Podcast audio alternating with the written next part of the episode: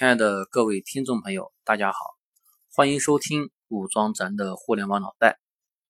其实啊，这个互联网脑袋呢，也不只是我们在武装，还有很多国内的知名的企业也在努力的把自己变得互联网化。比如说海尔，海尔就是一个很典型的例子。大概从两千一二年开始，海尔呢。首席啊，我们的张首席张瑞敏哈就开始带领整个公司进行一个互联网的转型。主要的原因呢，就是他认为现在到了互联网的时代。互联网的时代呢，这个用户我们也说过有非常强大的话语权，他的个性、他的需求是非常个性化的。然后，所以说互联网时代的企业一跟工业时代的企业，它是完全不同的一个物种。那么张守奇呢，希望把他们这个海尔这个庞大的工业时代的庞然大物，把它变成一个互联网时代的一个组织。那他是怎么做的呢？他是把这个海尔把它拆分成只剩三层，有一层叫做创客，这个就是普通的员工；还有一个叫做小微，那就是一家企业。那么另外就是平台，平台呢就是支持很多小微企业在上面生长的这样的一个支持方。为了实现这样的一个扁平化的一个组织结构，哈，海尔它进行了三个层面的改变。第一个是把企业和用户之间的距离把它变得最短，然后把大规模的制造变成大规模定制。什么意思呢？大规模的制造是指我先生产大批量的产品，然后把它卖给我们的客户，对吧？那大规模定制、大规模制造呢？它就是标准化的一个东西。大规模定制是什么呢？就是说我的量不能下来，我还是要大，因为我每年一千亿、两千亿的这样的销售额，对吧？我得达到这个规模。那么，但是呢，用户的需求变得非常多样化、非常个性化，所以说我们就需要大量的这样定制的产品，把它这个以前的标准化的东西给它改变。所以说，这个是要对生产线进行巨大的改造。另外一个呢，去中心化，就是没有领导，每个人都是中心，只有中心和中心之间的链接。所以说，他把很企业都变成一个个小微，只有和小微和小微之间的链接，小微和平台的链接，小微和创客的链接。那么尽量没有这种不需要层层的发号施令来指挥企业的动作，对吧？让大家。根据市场的变化，自我组织、自我响应。另外一个呢，就是分布式的管理，什么意思呢？就是把全球，还有一句有句话叫做“把全球都是我的研发中心”。那么他就把全球的资源全都通过互联网平台把它整合在一起。比如说有一个技术攻关的难题，那么我就发在这个平台上，可以整合全球的资源来帮我解决这个问题。所以说，咱们张首席的这个思想还是非常互联网化的哈。给大家讲个故事吧。就一个非常著名的雷神小威，三个八零后用了三年的时间，就让他挂牌新三板，并且成为了游戏生态的第一股。雷神小威，它是成立在二零一三年的六月份左右。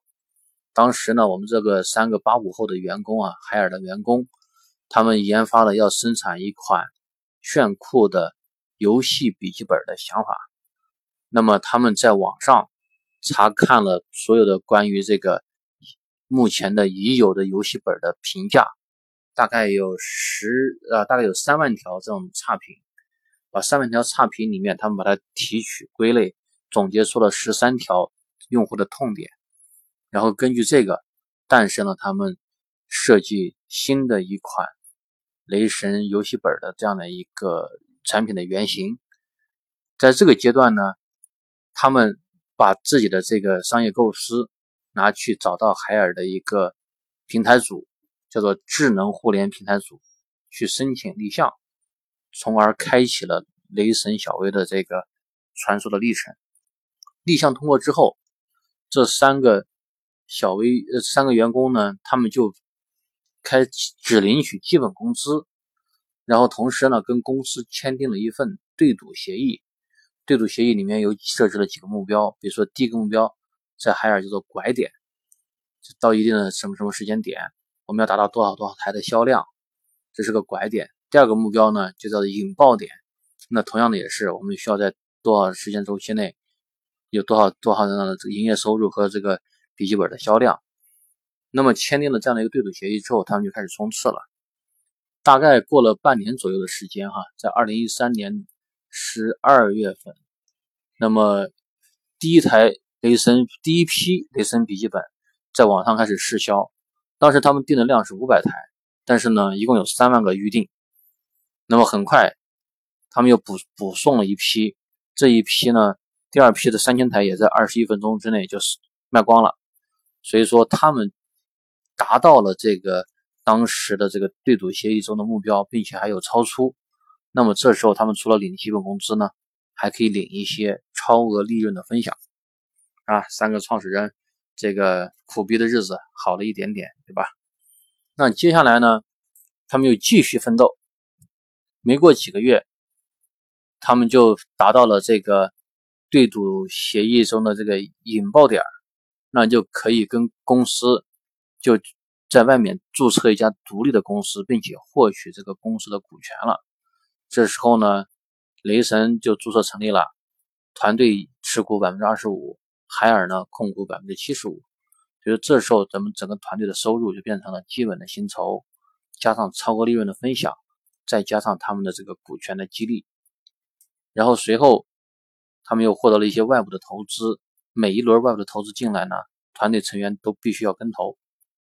必须要下注，然后到了一七年的九月份，那么成功的挂牌新三板，当时估值是五点三亿元，然后，那么从第一批外部投资资金进来到挂牌新三板上市成功，这个整个股份的价值增值了十二倍。就大家可以看到哈，这里面的雷神的这个故事呢，体现了一个这个员工对吧，跟公司共担风险、共享回报的一个过程。随着你这个蛋糕被做的越来越大，大家得到的收益也越来越多。那么雷神呢，实际上现在呢，它已经不仅仅是一个小微企业了，它已经变成一个平台了。在雷神之下，还注册了那个一个游戏竞技的公司。比如说游戏赛事的主播，他们有自己的游戏的战队。那么还有一个神游网，就是一个电竞平台，游戏的资讯啊，对吧？相关的一些活动啊，都会在上上面都有。那么它还有一些电子竞技相关的硬件，比如说鼠标啊、键盘啊这些周边的这些东西，他们都在做。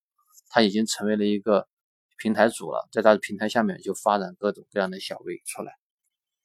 那么雷神能够做成功，实际上它还是离不开海尔这个背书的。为什么呢？